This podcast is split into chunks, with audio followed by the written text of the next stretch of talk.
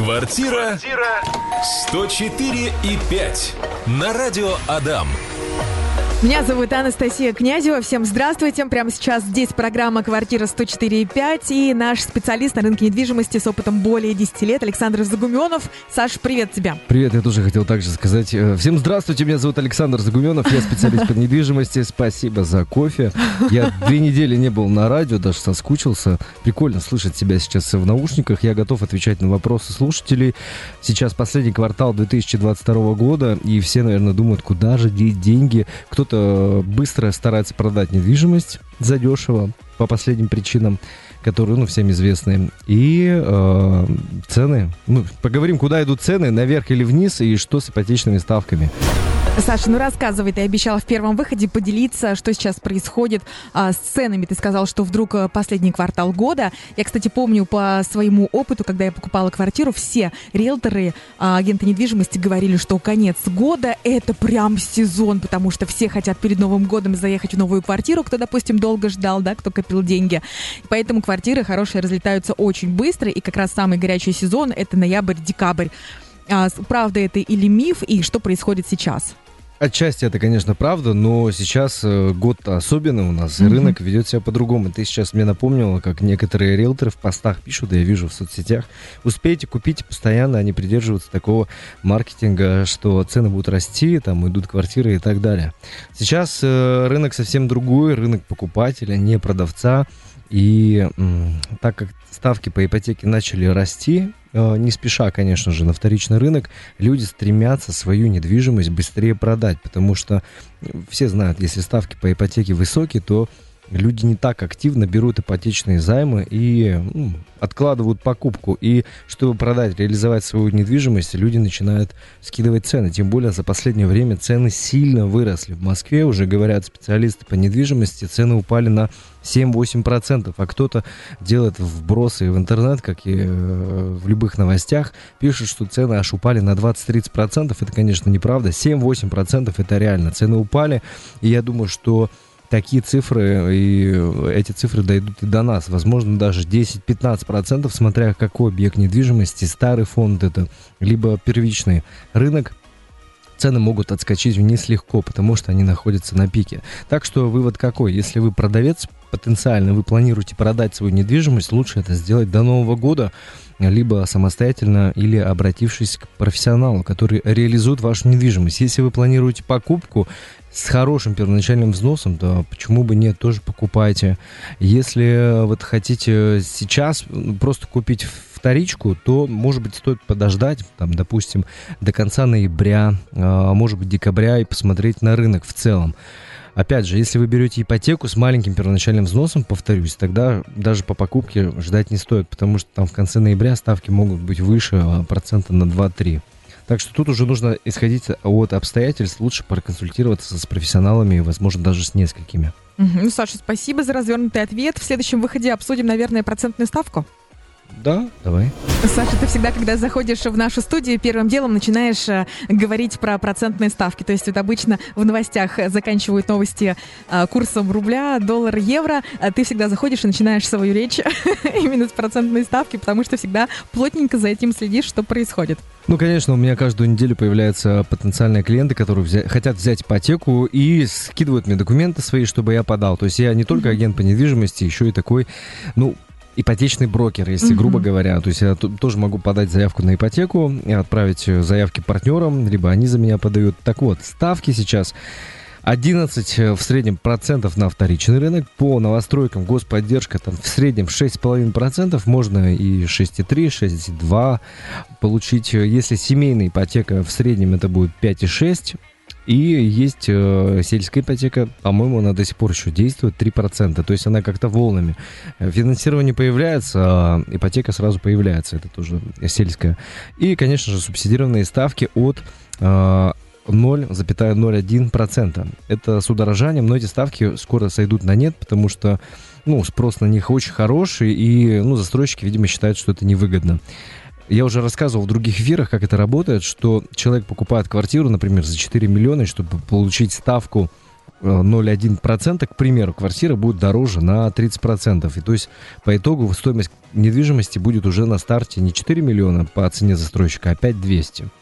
Вот такие вот ставки, 0,1, а, там 3%, 5, 6 можно на новостройки, а вторичный рынок, э, готовая недвижимость будет 11. Под частный дом готовый тоже 11-12%. Ну, достаточно высокие ставки, возможно, будут еще э, выше. Я вообще хотел бы сказать людям, которые рассматривают новостройки, э, есть сейчас спрос на первичный рынок, конечно же, упал, потому что цены, ну, просто космические. И на YouTube-канале мне об этом пишут, что ну как так покупать квартиру там за 4 миллиона рублей, э, большая однокомнатная на котловане, которую нужно ждать до 25 года. Так вот, сейчас, так как спрос упал, можно найти квартиру почти в сданном доме от застройщика с господдержкой. Э, раньше просто разбирали очень быстро, и, допустим, до сдачи дома оставался год, и уже квартир нет. Сейчас уже дом близится к сдаче, например, там в конце этого года или весной 23-го, и количество квартир большое. Так что вы можете э, присмотреться к новостройкам и взять ипотеку по выгодным процентам. Квартира 104 и 5. Саш, нам прилетел вопрос в Вайбере. По какой стоимости сейчас продают двушку, вторичку? За какие цены можно купить себе жилье? Двухкомнатную можно купить за 2 миллиона 700 тысяч рублей. В среднем это мы говорим о смежной двушке в хрущевках, пятиэтажных домах, например, в районе Бумаша, там, Воткинского шоссе.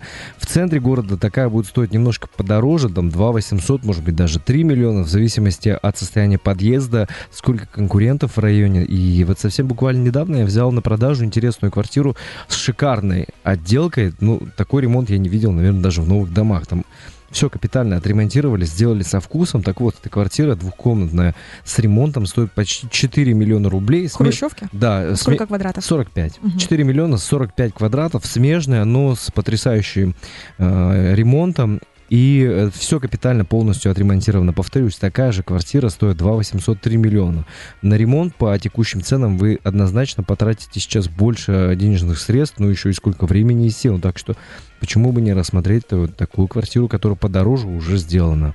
И вообще сейчас многие рассуждают, что готовы рассматривать не новостройки, потому что цены очень дорогие, и ждать нужно дом. Многие сейчас начинают смотреть старое жилье, просто его ремонтировать под себя, даже меняя там проводку и переезжают просто в старый дом. Ну, единственное, что, допустим, с ребенком, с коляской, с велосипедами, с транспортом детским очень неудобно подниматься на пятый, на четвертый этаж и хранить негде. Да, согласен. Это вот а, особенный минус в хрущевках и в сталинках, когда нет лифта. Что делать? Ну, только смириться, либо искать принципиально низкие этажи. Первый, второй, либо там максимум третий. Вот я как раз взял квартиру на пятом этаже, снял видео, обзор на нее на YouTube, и мне один написал, бесполезная квартира, пятый этаж, кто туда поедет жить? То есть 45 квадратов для, э, там, для семьи с детьми это мало.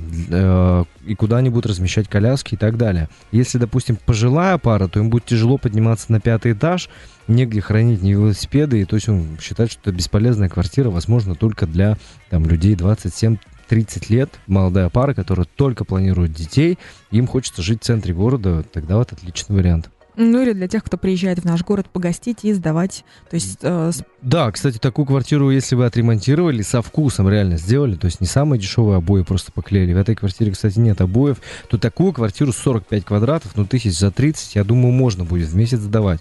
Посуточно, ну можно зарабатывать еще и больше, если вы хотели бы этим заниматься. А что сейчас, кстати, с арендным рынком? То есть э, он выше, меньше а, спрос, больше э, спрос. Цены примерно те же самые, что и были год назад. Спрос, ну, наверное, тоже такой же, может быть, даже выше немножко. То есть аренда пользуется спросом. Бывает такое, что квартира висит, висит, невозможно сдать. Или вот я часто наблюдаю, у тебя объявление ВКонтакте выходит, что я сдам такую-то квартиру, столько-то комнат, такой-то ремонт. А, долго висят объявления или а, быстро расхватывают? Самое долго у меня было один раз, дней, наверное, 5-6. Обычно это два дня. Обычно два дня, либо один день я сдаю. Даже комната в общежитии уходит очень быстро. Ну, вопрос цены, конечно. Если по рынку сдавать, то снимают быстро, потому что сейчас, почему еще спрос начинает расти, цены на недвижимость э, высокие, а средняя зарплата в Ижевске, ну, порядка 40 тысяч рублей. И когда ты покупаешь квартиру с э, небольшим первоначальным взносом, вот я считал, по-моему, полтора миллиона, если взять на вторичку сейчас в кредит на 15 лет, там платеж по 20 тысяч. Ну, это очень много. А если у тебя зарплата 40, ну, я думаю, это будет не по силам. Выгодно И... жениться. Да, сейчас снова будут, как в Советском Союзе, все жениться, никто не будет разводиться, у всех будет мир и любовь. Это, может быть, даже и лучше. Вот. А по поводу аренды, э, все снимают там, за 10, за 12 тысяч можно снять однокомнатную, комфортную квартиру в старом доме и жить в ней. То есть вот молодежь сейчас мыслит так, я лучше сниму, поживу, особенно если человек работает программистом в IT-сфере, то они не стремятся покупать свою недвижимость, если они не привязаны к нашему региону, к нашему городу. Так и запишем, Саша, за любовь. Э, скажи еще вопрос хочу тебе задать. Э, покупают ли сейчас дома? Вот октябрь, да? Э, скоро конец сезона, ну совсем. Ноябрь, декабрь, снег уже выпадет. Как сейчас с загородной недвижимостью? То есть сезон, не сезон. Цены падают, не падают. Ну, то есть мне кажется, весной цены на загородные дома подрастают, потому что все хотят успеть посадить что-то у себя, ну хотя бы газон, хотя бы яблоньки, там, ну, не все, знаю, все сад правильно, сделать. Все правильно, Настя, да. Весной обычно цены растут, да и вообще у нас ужаснейшая инфляция, и каждый год цены все выше и выше. Сейчас частные дома тоже пользуются спросом. Вот буквально на днях, 30 числа, был подписан у меня договор строительства с клиентом. Я благодарен, что мне доверились, и они мне ничего не платили за подбор, потому что продал я подряд строительный от, от, официально от партнера, которому я доверяю, который строит с гарантией и э, строит надежно. Так вот, сейчас тоже люди рассматривают частные дома, ну, конечно же, так как по прогнозу погоды в конце октября уже будет минус и обещают снег, спрос все ниже и ниже. И если, я думаю, вы продаете свой частный дом, если вы его не продадите, там, допустим, до середины ноября, то вряд ли вы его продадите и позже. То есть нужно будет, наверное, ставить паузу по продаже и продавать его где-нибудь с середины апреля, может быть, начала апреля. Тогда будет спрос какой-то. Наши слушатели задают нам вопрос, что посоветуете приобрести с детьми? С тремя детьми. А за третьего ребенка же дают, я так понимаю, деньги, материнский капитал.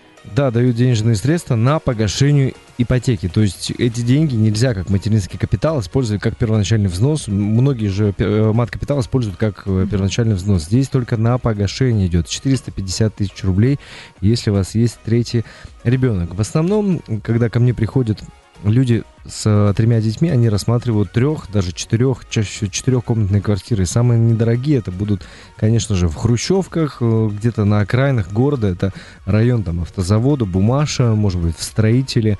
И квартиры, я вот даже видел объявление, за 3 миллиона рублей четырешечка э, на первом этаже. Если средние этажи, то порядка трех с половиной будет такая четырешка стоить. Это самый недорогой, относительно комфортный вариант, чтобы у каждого ребенка было по комнате.